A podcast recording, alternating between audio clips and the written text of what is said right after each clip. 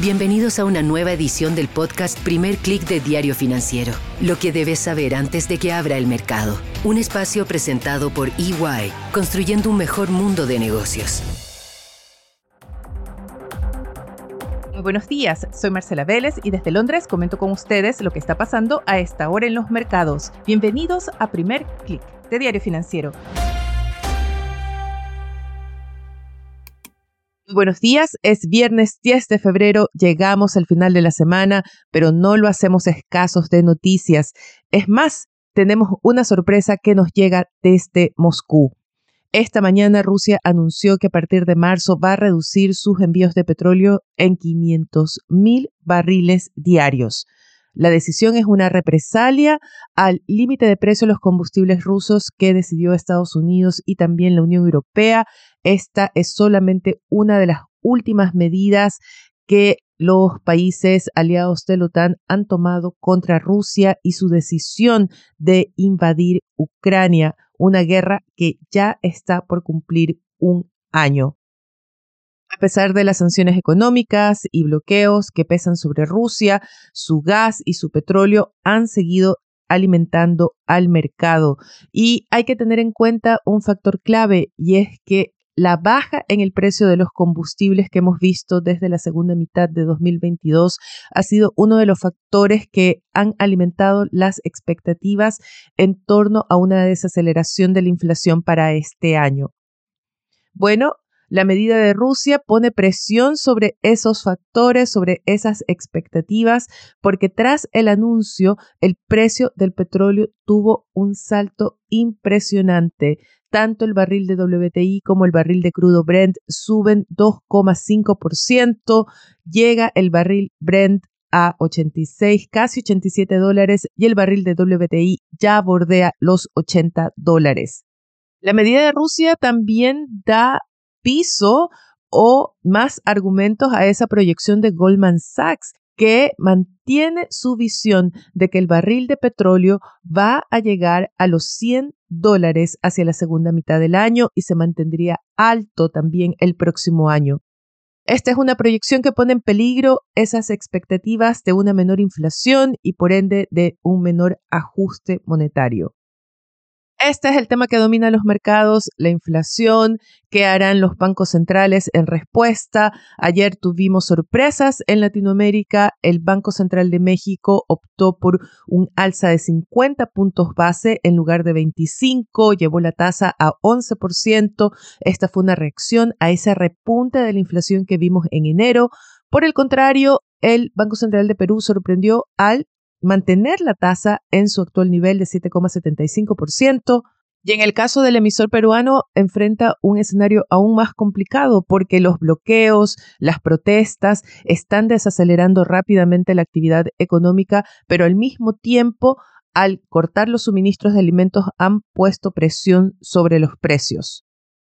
Ambos bancos centrales dejaron abierta la puerta a próximas alzas, pero la atención del mercado no está en esos bancos centrales, sino en la Reserva Federal. Y podríamos decir que los inversionistas han entrado a un escenario de espera que se extenderá al menos hasta el próximo martes, cuando Estados Unidos publica su IPC de enero. El mercado está ansioso por ver señales de continua desaceleración en la medición de precios.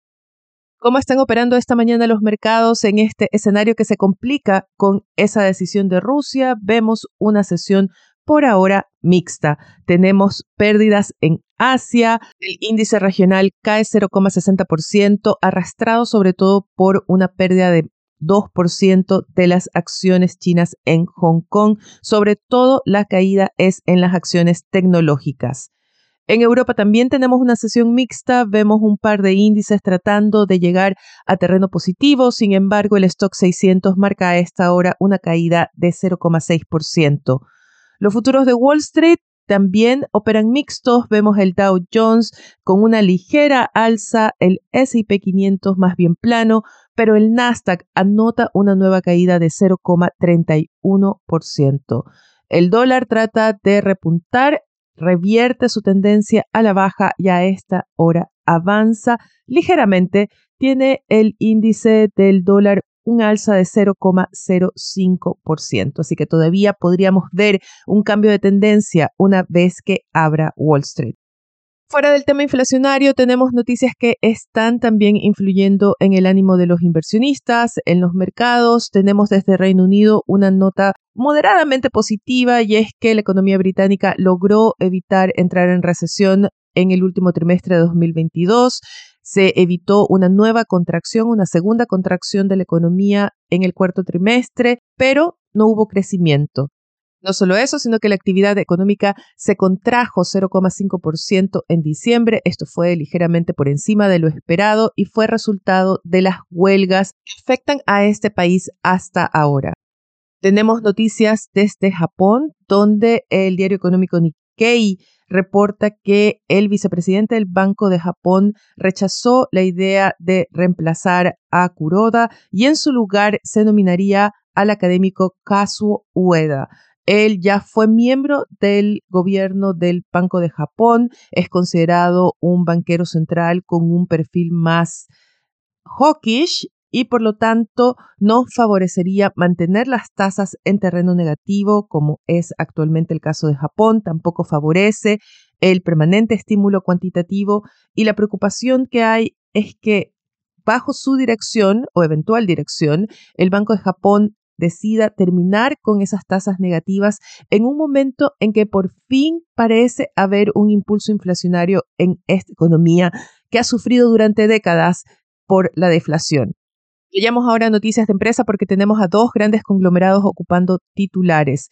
Uno de ellos es Adidas. Las acciones de la empresa pierden ya casi 10% después de que anunciara o advirtiera más bien que podría sufrir pérdidas millonarias. Es más, pérdidas por más de 750 millones de dólares si decide eliminar todo el inventario que tiene todavía existente de productos vinculados a su alianza con Kanye West. Esta ha sido una costosa alianza para Adidas. Hay quienes calculan que las pérdidas podrían incluso superar los mil millones de dólares. Y desde India, el grupo Adani inicia una batalla legal con un bufete de abogados de alto perfil de Estados Unidos, se prepara para una guerra contra Hindenburg Research, el inversionista o la pequeña oficina de investigación que tomó una posición corta contra este grupo acusándolo de fraude. MSCI ha puesto en revisión el peso de cuatro de las empresas del grupo en sus diferentes índices emergentes y esto está impulsando una mayor salida de capitales desde las acciones del que es el principal conglomerado empresarial de India y uno de los principales de Asia. ¿Qué tenemos en la agenda para hoy? En Chile el Banco Central publica la última encuesta de expectativas económicas y muy importante también las minutas de la última reunión. Estas son minutas que se publican en medio de los cuestionamientos a lo que se considera han sido proyecciones demasiado optimistas de parte del Banco Central.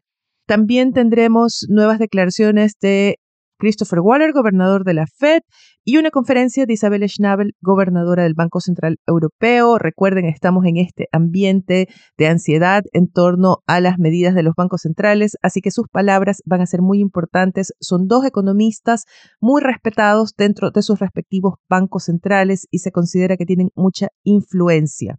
Wall Street también va a estar atento al índice de confianza del consumidor que mide la Universidad de Michigan y se espera ver una ligera alza, una ligera mejoría en el ánimo de los consumidores. Muy importante para la región es un evento político. El presidente brasileño Luis Ignacio Lula da Silva llega a Washington para reunirse en la Casa Blanca con su homólogo estadounidense Joe Biden.